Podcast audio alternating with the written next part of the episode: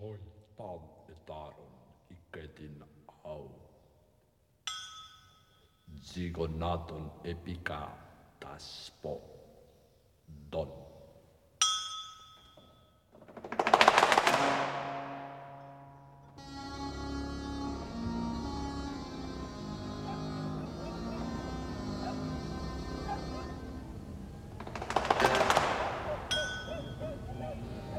Die Insel ist fruchtbar.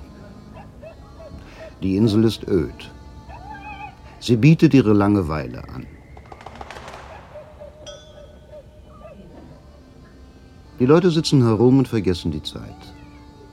Steine und Felsen sind bräunlich. Die Katzen sind schlank. Hunde wohnen in Tonnen. Die Tonnen sind heiß und selten bewohnbar. Schafe gebärden sich hysterisch. Ziegen haben ihren eigenen Stolz. Fische werden an Land gebracht und wandern sofort in die Pfanne. Sie schmecken vorzüglich. Aber zwei von drei Gaststätten servieren nur Tintenfisch. Der Wein ist trüb und macht zu schaffen. Man wandert einen schattigen Hohlweg abwärts und kommt ins Schwitzen. Kyrie heißt Herr und klingt katholisch.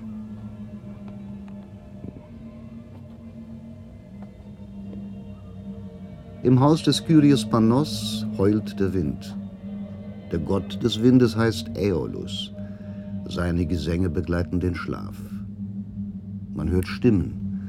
Was sie sagen, lässt sich nicht beweisen. Wo Ikarus begraben liegt,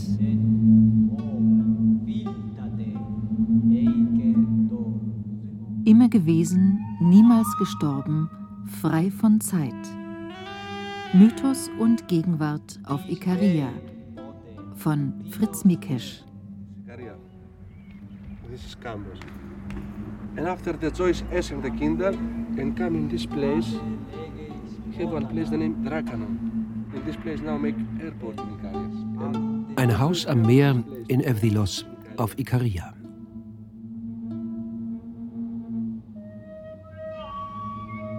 Das D in Evdilos wird so gesprochen, dass die Zunge oben an die Vorderzähne stößt, vergleichbar mit TH im Englischen. Man sagt auf keinen Fall ikarisch, sondern kariotisch.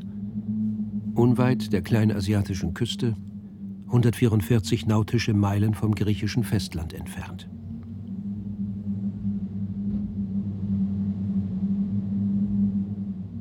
Morgendämmerung und kariotisches Geheul. Es zieht im Haus. Und wer den hohlen Wind belauschen will, der liegt hier richtig. Plötzlich hat der Mythos eine Stimme und die Stimme einen Namen. Und der Name schwebt hoch über dieser Insel, die man auch die Rote nennt. Denn der da spricht, so heißt es, sei vor langer Zeit beim Fliegen über der Ägäis abgestürzt. Im Dreieck zwischen Chios, Mykonos und Samos. Die bekannte Sage erzählt, Ikarus sei beim Flug mit den künstlichen Flügeln seines Vaters Daedalus der Sonne zu nahe gekommen. Aber die heulende Luft will es anders.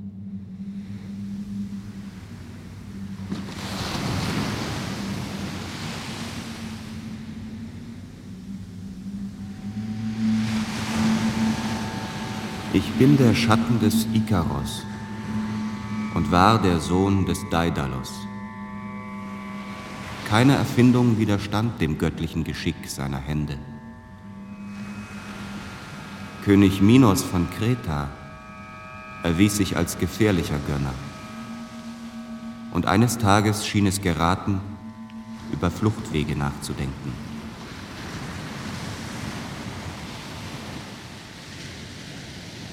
Ob mein Vater damals künstliche Flügel gebaut hat, kann ich nicht sagen. Wahr ist, dass er ein Schiff mit Segeln erfand, auf dem wir den Galeeren des Minos entkamen. Sorglos saß ich am Steuer. Als wir in einen Sturm gerieten, fiel ich über Bord und ertrank.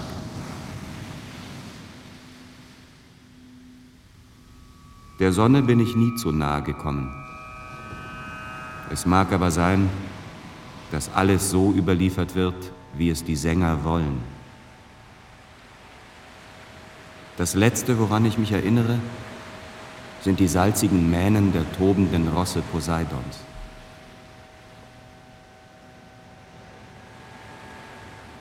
Iraklis fand meinen Leichnam in einer Bucht an der Nordküste von Ichtiossa und begrub mich. Danach brachte er Dionysos ein Trankopfer dar, um den gehörnten Lärmer zu versöhnen. Denn ihm ist die Insel des hochragenden Pramnos geweiht, der Iraklis den Namen Ikaria gab, um meinen Tod zu ehren.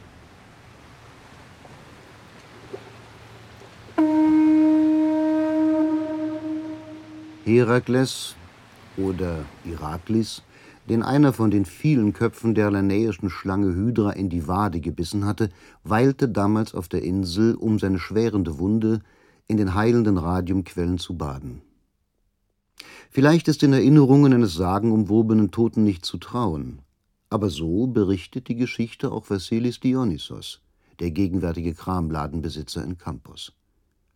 Sein höhlenartiger Geschäftsraum öffnet sich zur Straße von Ephilos nach Aflaki und Armenistis. Er befindet sich in einem der Häuser unterhalb der Kirche Agia Ireni. Dort kann man viele praktische Dinge besichtigen, die sich in Regalen an den Wänden stapeln oder wie Tropfstein von der Decke hängen, während Vassilis den Wein in Wassergläser gießt und sich rühmt, der größte Lügner der Insel zu sein, bis das Sternbild des Skorpions über dem Gipfel des Oros Pramnos am nächtlichen Maihimmel hochsteigt. This style say all the people from Icaria is the liars, is the Lügner. Here write Icarion, the Icarian people no like and broke and write Jewish people, Jewish, Jewish people, Israel people is the liars, but the best, the first, the fantastic, the classic liars in the old season, and now today is the people from Icaria, but not me.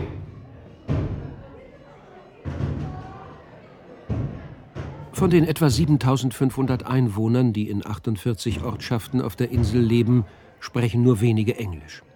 Vassilis Dionysos ist eine Ausnahme. Er spricht nicht nur Englisch und Deutsch, sondern zusätzlich eine geläufige Mischform, deren unterschiedliche Sprachanteile je nach Inspiration und Laune überwiegen.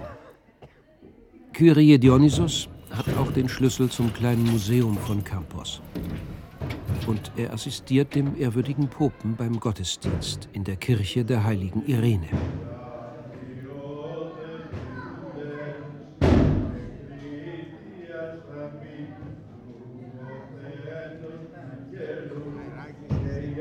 Wollt ihr die Auferstehung drinnen oder draußen? Fragt der Puppe. Draußen? Nein, die Auferstehung wollen sie natürlich drinnen. Draußen knallt es viel zu sehr.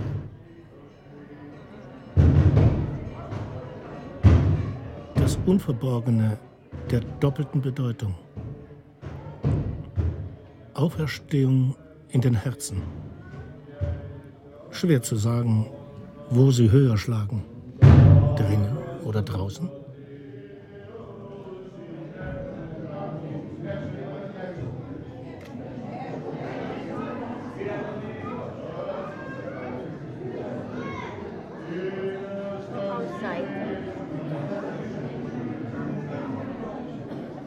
Die Tür des Heiligtums steht aber offen und man hört es jetzt auch drinnen krachen. Dieser Gottesdienst hat weder Höhepunkt noch Anfang, auch das Ende scheint beliebig. Eine Weile war der Pope nicht zu sehen, dann erscheint er wieder. Irgendwann hört das sakrale Provisorium dann einfach auf. Der Herr ist auferstanden und die Leute gehen, tragen Kerzen, nehmen Osterlichter mit, verschwinden in der Nacht und werden fröhlich schlafen. Morgen wird gefeiert.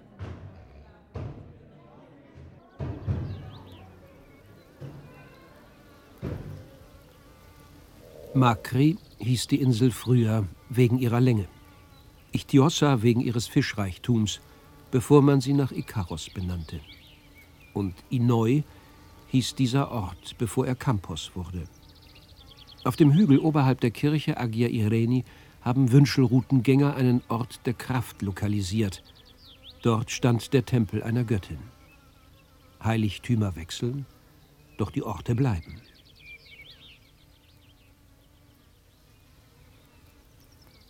Man sitzt im Gras auf einem ganz bestimmten Fleck, versucht den Ort der Kraft zu fühlen, denkt an einen längst verschwundenen Altar.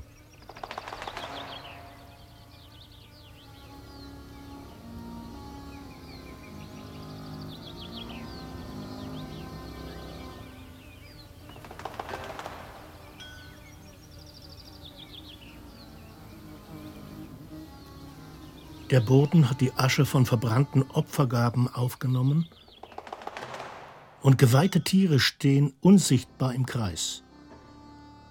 In dieser Luft verbindet sich das Echo alter Hymnen an die Göttin mit dem christlichen Gebet, das 30 Schritte weiter aus den flachen, byzantinisch runden Dächern gen Himmel steigt.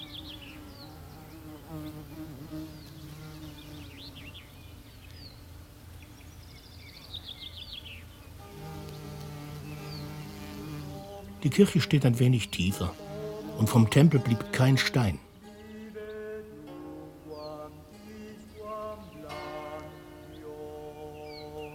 Wie mag das nächste Gotteshaus beschaffen sein, wenn Christentum und Ostern längst vergessen sind? Mag sein, die Menschen werden eines Tages ohne Tempel beten und das Leben auf der Erde ohne Hilfe aus dem Jenseits heilig sprechen.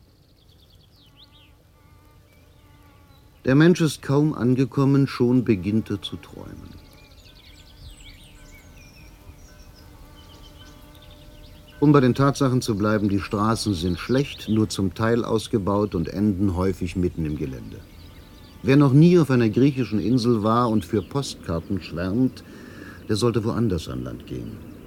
Ikaria ist griechisch, aber nicht typisch. Artemida, Pamphili, Mustafa und Thermokra heißen die radioaktiven Quellen. Das Rückgrat der Landmasse ist ein langer Gebirgszug, der sich von Nordosten nach Südwesten windet. Fardi heißt der König der Inselberge, aber auch Ipsoma, der niedrigste, erreicht noch 700 Meter. Und am eindrucksvollsten ist der Oros Pramnos, sanft, aber mächtig. Das Hinterland der nördlichen Küste ist fruchtbar. Olivenhaine, Weingärten und Pinienwälder bedecken landeinwärts die hochsteigenden Hänge. An der Südküste schieben sich die Felsformationen fast überall bis an den Rand des Meeres heran. Die Insel ist 42 Kilometer lang und drei bis neun Kilometer breit. Nichts für Disco-Freunde ohne Proviant und Kompass. Attraktionen sind schwer zu fotografieren, die Bequemlichkeit hält sich in Grenzen und was der mythische Hintergrund mit der Seele macht, hängt vom Charakter des Gastes ab. Der Fährbetrieb und seine Fahrpläne müssen mit dem Schiffsverkehr nicht unbedingt übereinstimmen. Wer schnell weg will, muss einen Hubschrauber mieten. Es gibt keinen.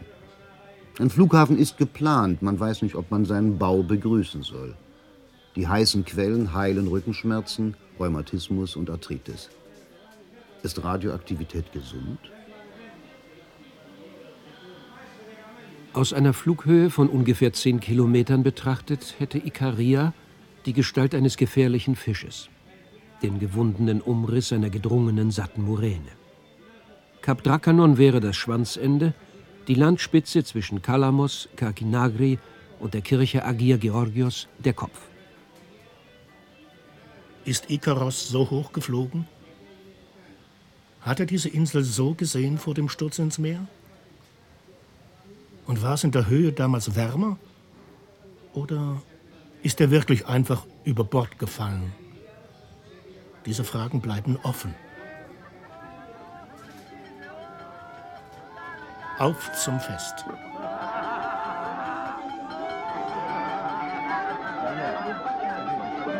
Tanz und Gastgelage nahe Campus. Ostersonntag kariotisch. Das Haus gehört Nikos. Der Osterschmaus beginnt. Das gebratene Schaf wird von zwei Männern vorbeigetragen. Die Gäste jubeln.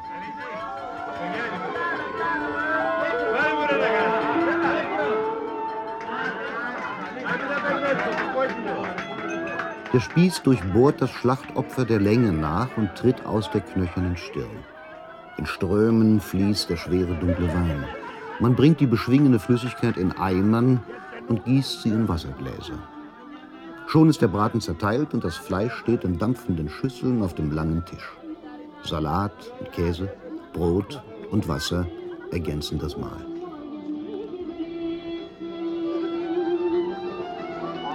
Gleichmütig beobachtet der Gastgeber die steigende Laune der schmausenden Leute.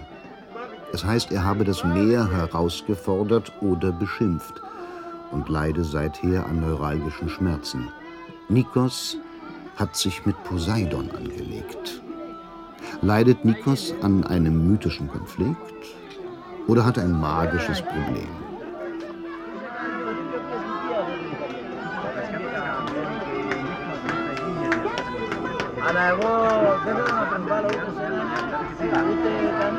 Die alten Tänze sind schwierig. Einige der Frauen und Männer wagen es trotzdem. Sie bewegen sich gemessen. Ihre Füße zerlegen den Takt, als würden sie gegen den Rhythmus antanzen. Es ergibt einen seltsam stockenden Kreislauf verhaltener Leidenschaft, den Reigen, der zögernd zurückhält, was ihn bewegt. Ringsum der prächtige Garten, greifbar und flüchtig, schön und geruchlos, fast eine reine Idee sind die Blüten. Glühende Sonne hämmert den Wein in die Köpfe.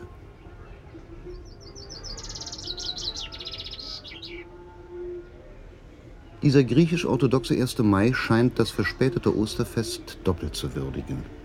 Der gehörnte und schlangengekrönte Schädel des Dionysos überlagert das byzantinische Antlitz Christos des Erlösers. Und für alle Geschöpfe, die essbar sind, bedeutet die Teilnahme an der Auferstehungsfeier zu sterben um verzehrt zu werden.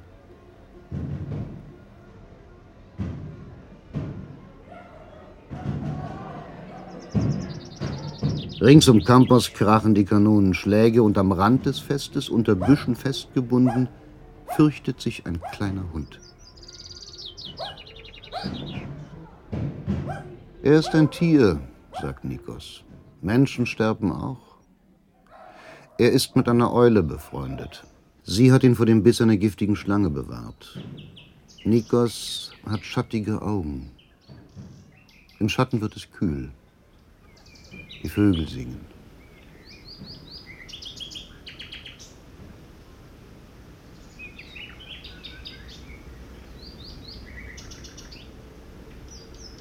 Der Fluss Vuzides windet sich vor der Mündung in die Bucht von Campos durch einen Bambushain.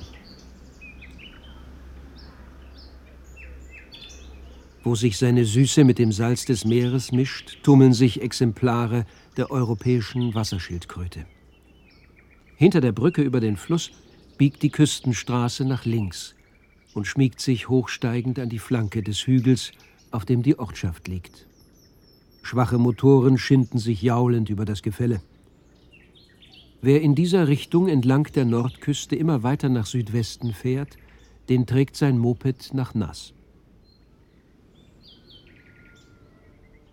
Drüben beim gastlichen Haus mündet das Fest in seinen schärferen Ausklang. Trinken macht durstig und der Wein entfaltet auch düstere Qualitäten. Abgenackte Knochen bedecken die lange Tafel und die allgemeine Laune erinnert an kultische Feiern zu Ehren des Dionysos.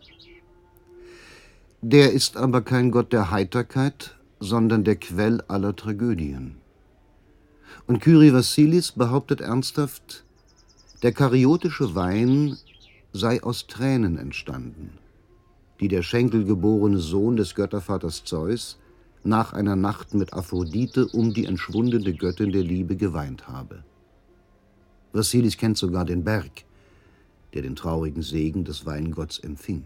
The Kinta take the name Dionysos because the Greek name of the Zeus is Dias. After the father is Dias and the comet Danisat when he's the young boy, after when he's the young man, all the nymphs like Dionysus, like to, uh, you want to catch, you want to give kiss, you want to maybe make love, and but all the women, all the uh, nymphs is, you have, is angry and make war every day about the Dionysus, and Dionysus have big problem. Vorübergehend erhärtet sich der Verdacht, das Personal des griechischen Olymp habe diesen Vassilis Dionysos aus Campos beauftragt, die alten Götter- und Heldengeschichten einer Wiederaufbereitung zu unterwerfen, wie Büchsen, Flaschen und Papier. Nicht genug, die Selbsteinschätzung des charmanten Kramladenbesitzers erneuert ein altes Problem der griechischen Philosophie, nämlich das Beispiel des Lügners aus Kreta, der von sich behauptet, er sei ein Lügner. Was kommt dabei heraus? Eine zeitlos aktuelle Frage mit kariotischem Akzent. Was ist Wahrheit? Oder sollte man fragen, welchen Teil der Wahrheit beleuchten die Mythen? Und was wird daraus, wenn ihre überlieferten Bilderbögen persönlich gedeutet werden? Vielleicht eine Ahnung, wie sie entstanden sind.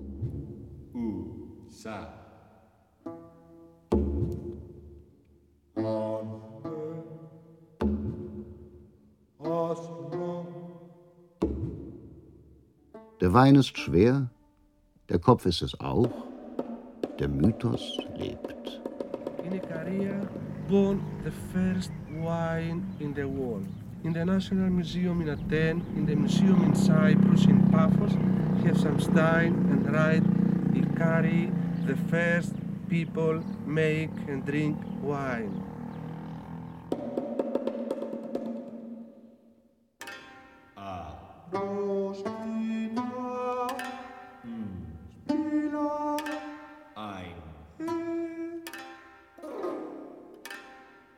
Geschichte des Weins, wie sie Vassilis aus Campos erzählt. Dionysos war traurig und wanderte die Küste entlang. Er kam hierher und gründete Inoi. Wein heißt Krassi. Das alte Wort für Krassi ist Inos.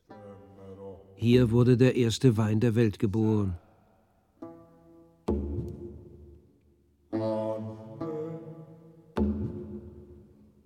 Es gibt einen Stein im Nationalmuseum in Athen, darauf steht geschrieben, die Ikarier waren die ersten, die Wein gekeltert und getrunken haben. Dieser Wein hieß Pramnios Inos.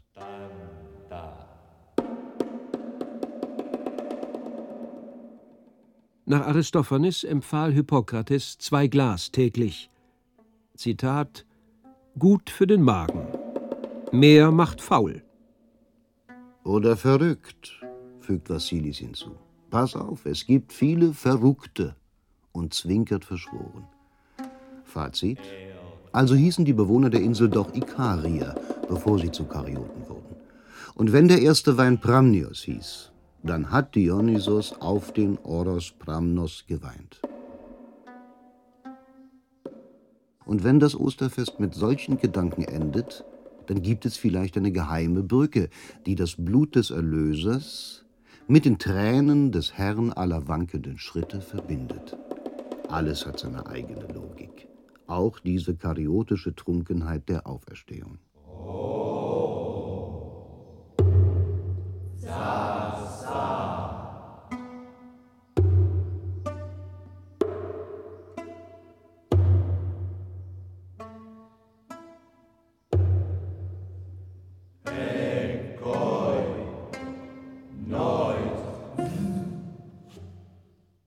Sterbliche Semele hatte ihren göttlichen Liebhaber Zeus auf Anraten der eifersüchtigen Hera beschworen, sich in seiner wahren Gestalt zu zeigen. Als er das nicht tun wollte, verweigerte sie ihm das Lager. Da erschien er ihr zornig als Donner und Blitz, und sie wurde vom Feuer verzehrt.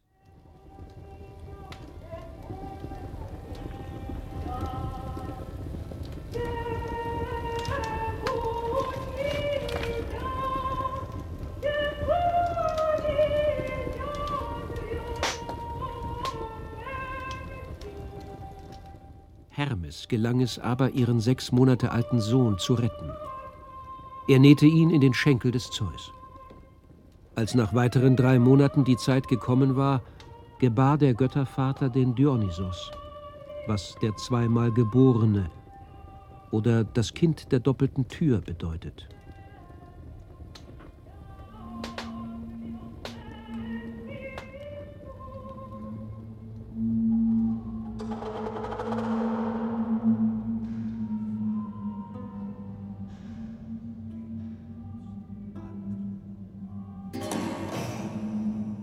Dionysos, und weiß erstand mein Leib aus schwarzer Nacht.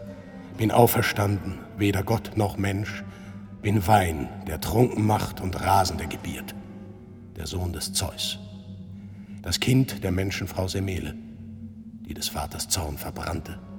Nissa zog mich auf, die Königin der Nymphen. Rhea barg mein weich gekochtes Herz, nachdem Titanen mich zerrissen und in heißem Wasser sotten Geheiß der Hera. Hermes ließ mich einem Witter sein und einen jungen Ziegenbock, mich zu verbergen vor dem Fluch der Mutter aller Götter. Aus dem Schenkel meines Vaters sprang ich einst. In menschlicher Gestalt bekränze ich das Haupt mit Schlangen, schwinge meinen Tyrsostab und wohne allen Frauen bei, die Herd und Haus verlassend, mir verzaubert in die Wälder folgen. Nächtlich poche ich an jedes Tor. Erscheine wo ich nicht willkommen bin. Ich springe, stampfe, poche, drehe mich im Kreis. Mein Tod war Ahnung, mundgeboren und verweht.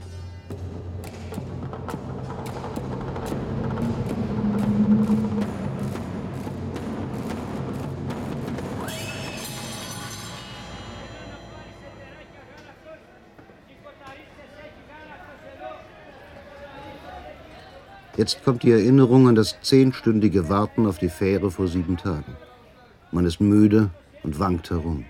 Alles dröhnt und stinkt. Zum Glück findet sich der barbarische Prunk einer Straße in Piräus, wo die Ergebnisse des Schlachtens so aufdringlich werden, dass sie noch lange Zeit im Gedächtnis haften.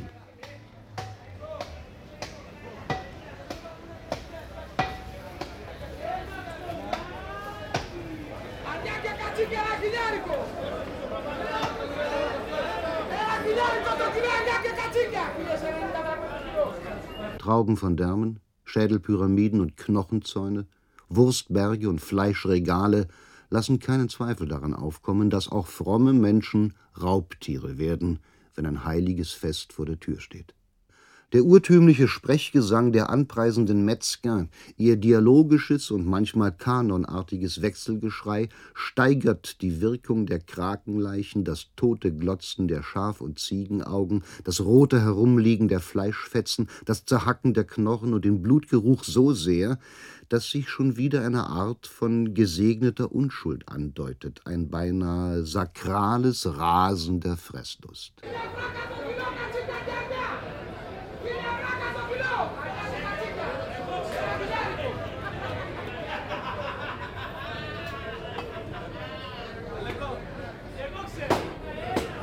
Das dampfende Ambiente schreit nach der Aufführung einer Tragödie. Die Kulisse blutet. Zwar bleiben sie aus, jene tragischen Texte, die auf Mysterien des Dionysos zurückgehen, aber die Gesänge der Geschlachteten werden von Fleischhauern übernommen und die Stimmen ihres Chores feiern tote Leiber.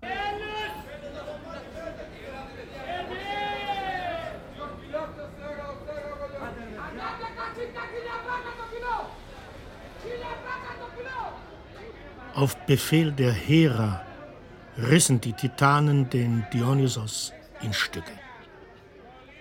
Rhea fügte sie zusammen, übergab den Neubelebten der Persephone.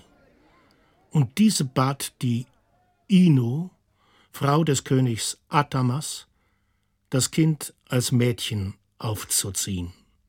Aber Hera ließ sich von der List nicht täuschen und sie schlug das Königspaar mit Wahnsinn. Zeus befahl dem Hermes, den Dionysos in einen Widder oder in ein Zicklein zu verwandeln. Dieses Tier kam in die Obhut einer Schar von Nymphen, war nach Laune Knabe oder Bock. Sie pflegten ihn in einer Höhle und verwöhnten ihn mit Honig. Abermals entdeckte Hera den Dionysos, der jetzt ein weicher, zwitterhafter Jüngling war. Und da sie ihn nun nicht mehr töten konnte, machte sie ihn rasend. In Begleitung einer Schar von wilden Frauen und Satyren zog er als Lärmer schlangentragend durch die Welt. Vassilis behauptet, der Name Dionysos sei aus Thia, der alten Form für Zeus, und Nissa, dem Namen der Herrin aller Nymphen von Kap Drakanon, zusammengesetzt. Diese Nymphen, sagt er, hätten nach der Abreise ihres Zöglings Dionysos die Insel Ikaria verlassen und seien nach Patmos gelangt, wo sie sich Sirenen nannten. Wie dem auch sei. Jeder, der im Wein die Wahrheit sucht, kennt das Kind der doppelten Tür. Ob dieses Tor zur Raserei eine zweite Geburt bedeutet, ist schwer zu entscheiden. Nicht nur auf Ikaria.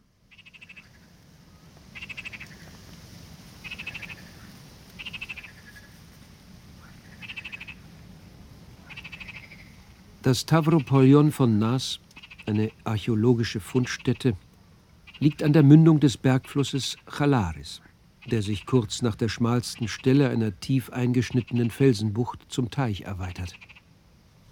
Hier mischt sich das Quaken der Frösche mit dem Geräusch der Brandung.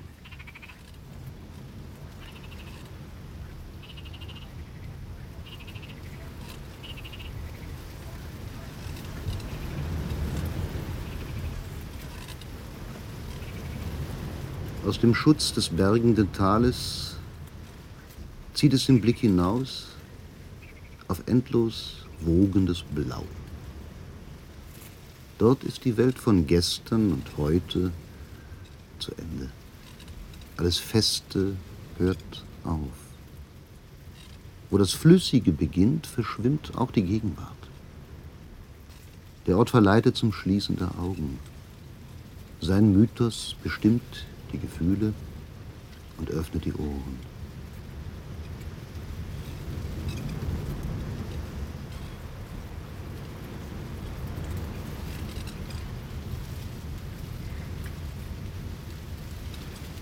Der Ton der Syrinx.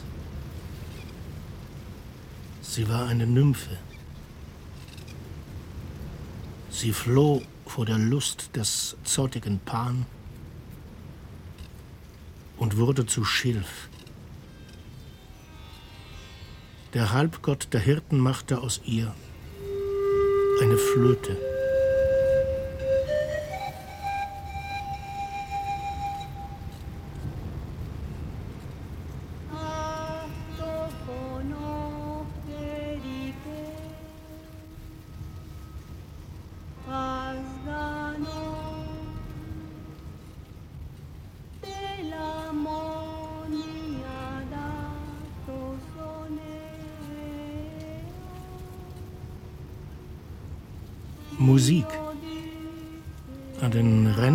Teiches von Nas.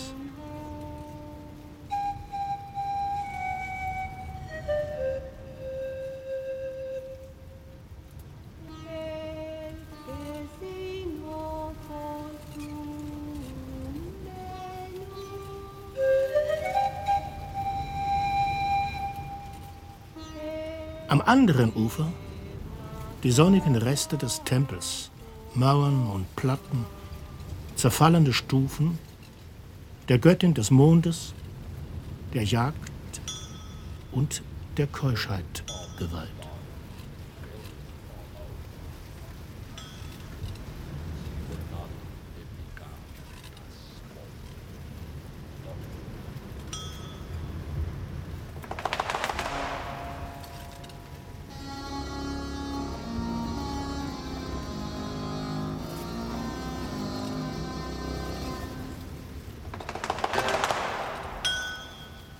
Artemis war ursprünglich eine orgiastische Göttin, ihr Vogel die lüsterne Wachtel.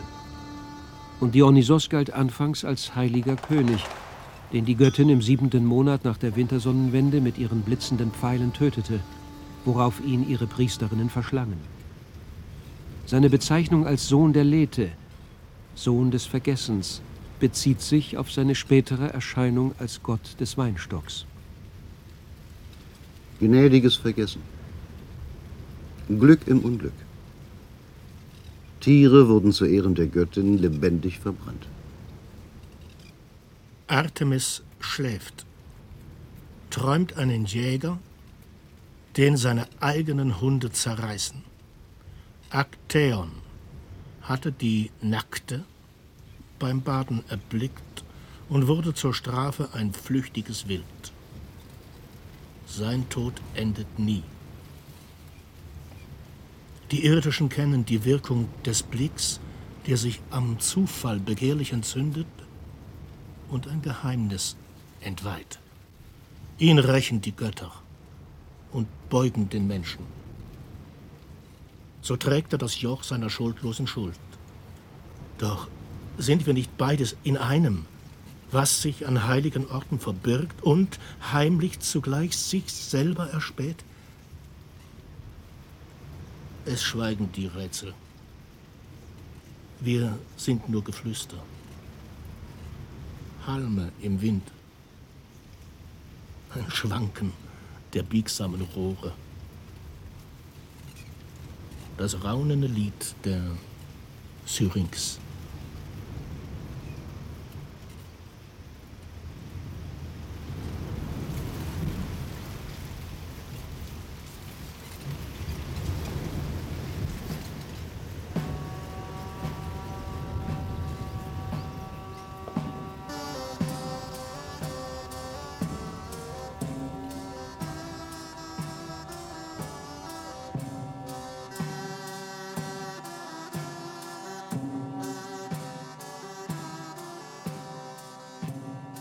Die ersten Bewohner der Insel waren die Pelagier und die Karer, die von Trojanern und Ioniern verjagt wurden.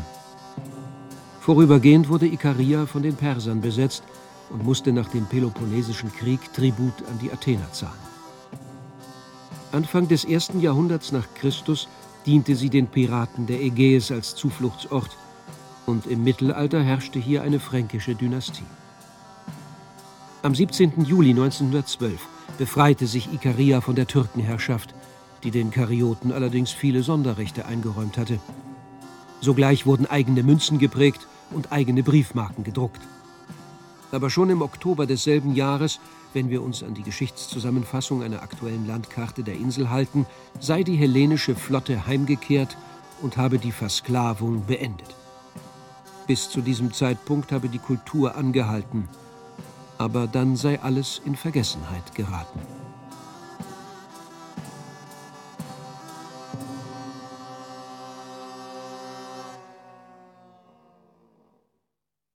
Fragen. Fühlten sich die Ikarier durch eigene Briefmarken und Münzen versklavt? Oder wollten sie unabhängig von ihrer eigenen Unabhängigkeit sein?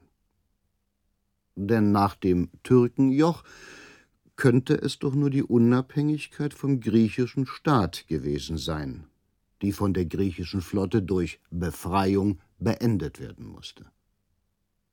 Welche Kultur ging zu Ende? Was wurde vergessen? Alles, was die Helden in Schlachten und Feldzügen errungen hatten. Später wurde die Insel zu einem Ort des Exils für 15.000 Kommunisten und erhielt aus diesem Grund den Namen Rote Insel der Ägäis. Viele Lieder besingen die Zeit der Belagerungen durch Genueser und Piraten. Ikaros und seinem Vater Daedalus wird nachgesagt, sie hätten hier die kretische Kultur zum Blühen gebracht, jedenfalls soweit es Technik und Erfindungsgabe betrifft. Gegenwärtig wird Ikaria wegen seiner Heilquellen, die möglicherweise einmalig sind, als Radiuminsel bezeichnet.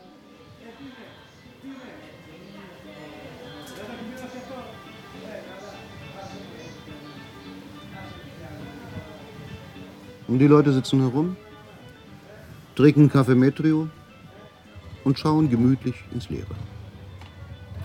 Der stämmige junge Pope knattert vorbei. Er ist Tischler. Er fährt Motorrad. Er fegt über den Platz an der inneren Hafenbucht von Evdilos. Seine Kutte ist grau, er lacht. Heute hat er zufällig keine junge Schöne auf dem Sozius. Der Bursche sieht aus, als wäre der große Pan, schwach getarnt, zum orthodoxen Christentum übergelaufen. Es heißt, er sei imstande, zwei Männer gleichzeitig mit gestreckten Armen hochzuheben. Wie? Mit jedem Arm einen. Was für ein geistlicher Kraftakt. Oder hat das etwas mit der Radioaktivität der Wunderquellen zu tun, die nicht nur herkulische Heldenwaden heilen, sondern auch einen schwachen Rücken wieder stark machen? Yannis Karidakis, ein lebender griechischer Philosoph, der eine Schwäche für dreieckige Fenster hat, berichtet vom neu erschienenen apokryphen Evangelium des Jakobus. Jakobus schildert in dieser lange verschollenen Schrift einige Episoden aus der Kindheit des Jesus von Nazareth. Der Kleine habe unter anderem zu kurz geratene Möbel seines Nährvaters Josef einfach mit der Hand auseinandergezogen, bis sie lang genug waren. Zu einem groben Spielkameraden habe Jesus gesagt: Du sollst niederfallen und nicht mehr aufstehen. Der Grobian sei daraufhin tatsächlich umgefallen und auf der Stelle gestorben. Daraus folgt natürlich, dass Jesus eine Weile gebraucht hat, um seine Kräfte richtig einzuschätzen und Wirkungen dieser Art zu vermeiden.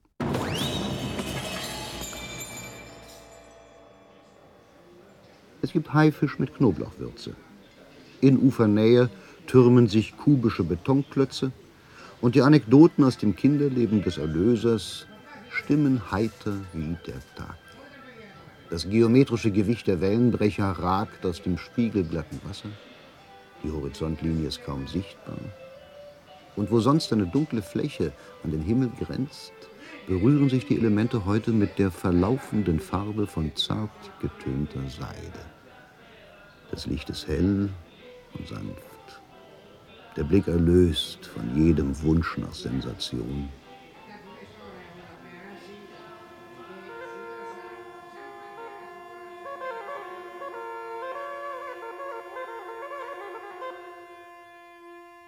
Die Gegenwart der Mythen auf der Insel begünstigt aber auch inmitten der Ruhe ein Klima schaudernder Belustigung, eine Art von Lachen mit Gänsehaut.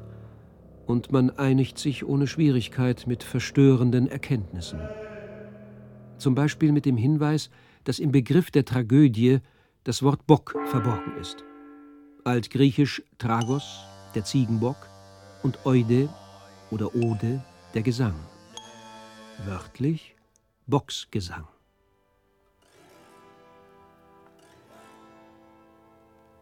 Trotzdem fällt es nicht leicht, ein Werk des Aeschylos als trauriges Gemecker zu begreifen.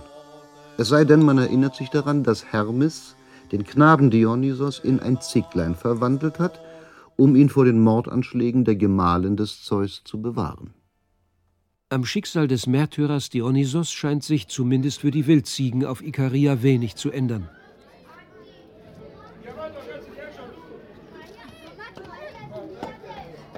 In Campus wird das Fest zu Ehren der ortsheiligen Irene gefeiert und das Hauptgericht, in riesigen Kesseln seit Tagen vorbereitet, heißt Prophesi. Es handelt sich um gekochtes Wildziegenfleisch.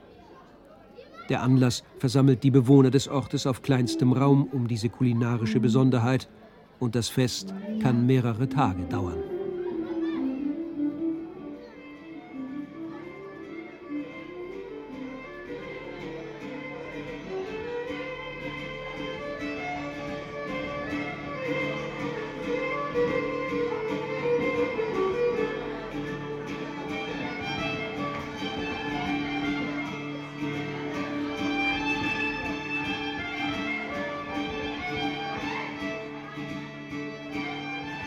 Ein fahrender Musiker spielt auf der großen kariotischen Geige.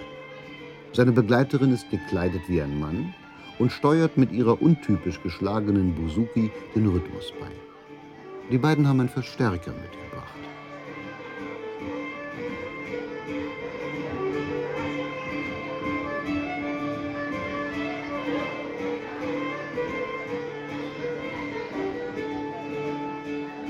Der Meister fiedelt bravourös die kariotischen Melodien Und während sich die Hungrigen auf die Teller stürzen, wird eine Ahnung von Vorgeschichte deutlich. Inzwischen ist der Andrang so gewaltig, dass der Platz für die Tanzenden in kurzer Zeit bis auf die Größe von zwei Fußabstreifern schrumpft. Und zuletzt tanzt nur noch der untersetzte junge Gemeindenarr.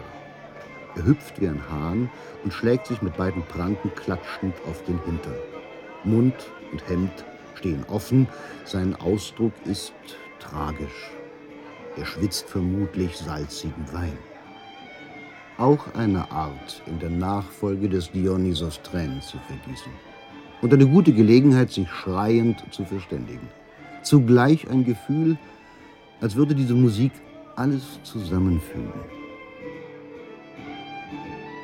An allen Tischen werden Geschichten erzählt. Sind es die alten oder die neuen?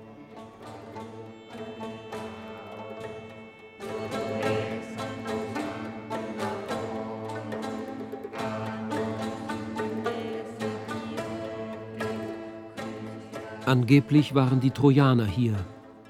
Es ist nun erwiesen, dass der Fall von Troja eine Zeit der kulturellen Hochblüte abgeschlossen hat. Homer, erzählt Yannis Karidakis, habe in einer finsteren und unkultivierten Zwischenzeit gelebt. Und die Art, wie man seine Ilias illustriert habe, sei falsch.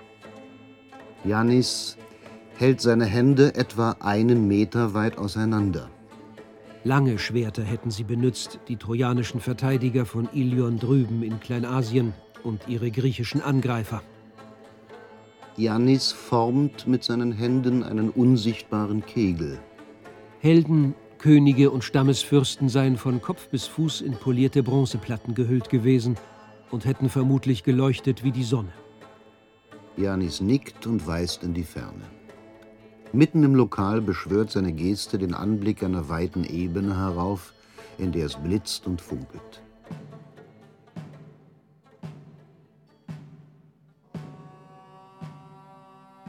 Es ist, als habe er ein gewaltiges Bilderbuch geöffnet und aus den Worten werden Schnappschüsse im Cinemascope-Format.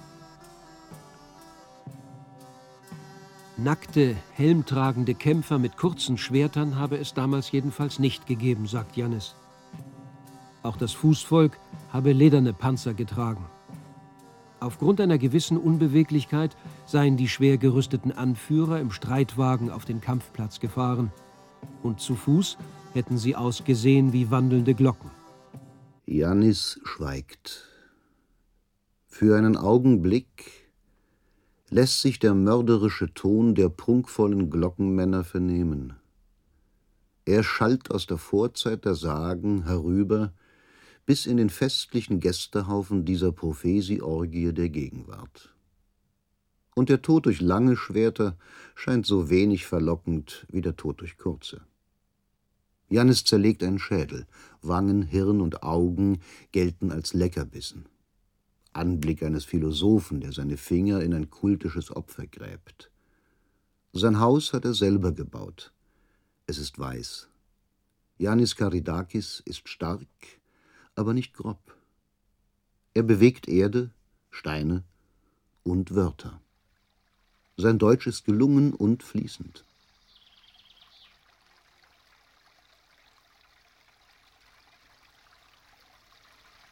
Roter Hauch läuft über weiße Mauern. Ist es dieser Hauch, den der blinde Homer als Abglanz einer alten Hochkultur gesehen hat?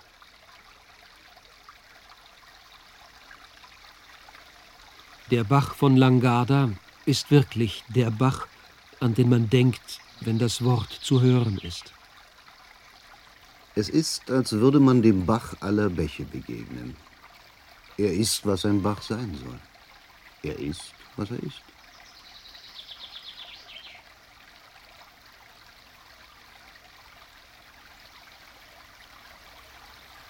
Er macht das schüsselförmige Hochtal zum fruchtbaren Paradies.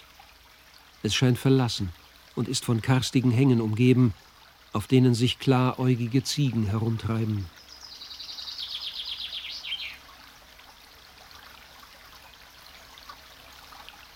Wo ist der Hirt? Es gibt eine kleine Kirche. Vor der Kirche steht ein mächtiger Baum. Unter dem Baum verwittern Tische und Bänke. Sie geben einen Tanzplatz frei. Irgendwo muss hier irgendjemand wohnen. Aber niemand ist zu sehen.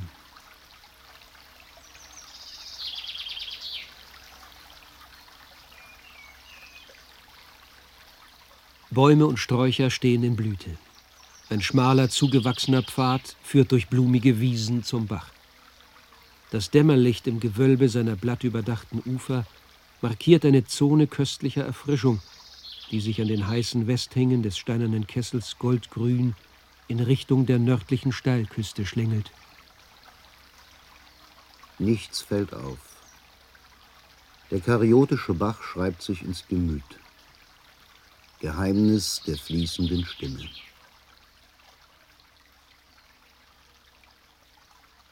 Wir leben im Vorher und Nachher. Vergehen. Der Zukunft entgegen und schauen zurück. Aber ist da nicht etwas Zeitloses in uns? Ist es nicht dieses verborgene Bewusstsein, das uns drängt, längst vergessene Orte und heilige Namen mit unserem persönlichen Augenblick zu verbinden, als wäre die immerwährende Wirklichkeit weder kreatürlich begrenzte Dauer noch das allmähliche Schwinden aller Dinge? Heimlicher Zuspruch, nicht zu beweisen, hermetisch, verschlossen. Und dennoch wir sitzen auf Trümmern, hören ein Schweigen vergangener Tage und Tempel. Es rauscht uns im Blut, als wären wir immer gewesen, niemals gestorben, frei von Zeit. Nur der Verstand will nicht wissen, was uns die Stille beschert. Die Sterblichen ahnen die Botschaft und fühlen, sie selber sind alles. Schrift Gottes und ewiges Leben der Götter.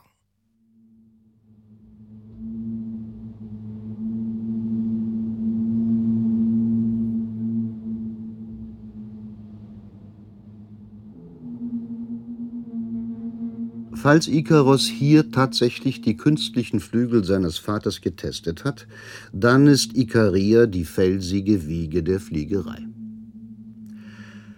Aber wenn die Bewohner von Ephilos langsam über den sonnigen Platz gehen, der den Blick immerzu über die Hafenbucht hinaus zur steinernen Mole lenkt, dann haben ihre Schritte und Gesichter einen Ausdruck von Gelassenheit, als wären sie nach Jahrtausenden über alles mythische Getümmel hinweg bei der Erkenntnis angekommen, dass zwar vieles möglich, aber nichts wichtig ist. Soin darum, iketin au sigonaton epica taspo don. Wo Ikarus begraben liegt,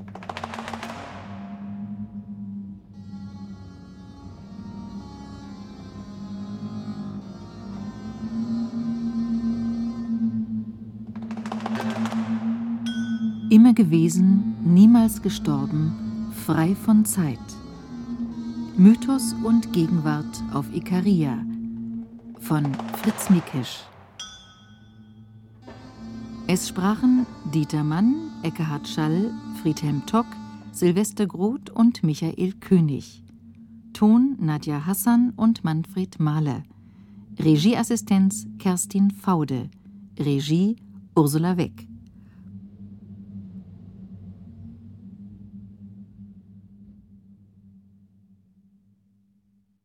Produktion Senderfreies Berlin 1995.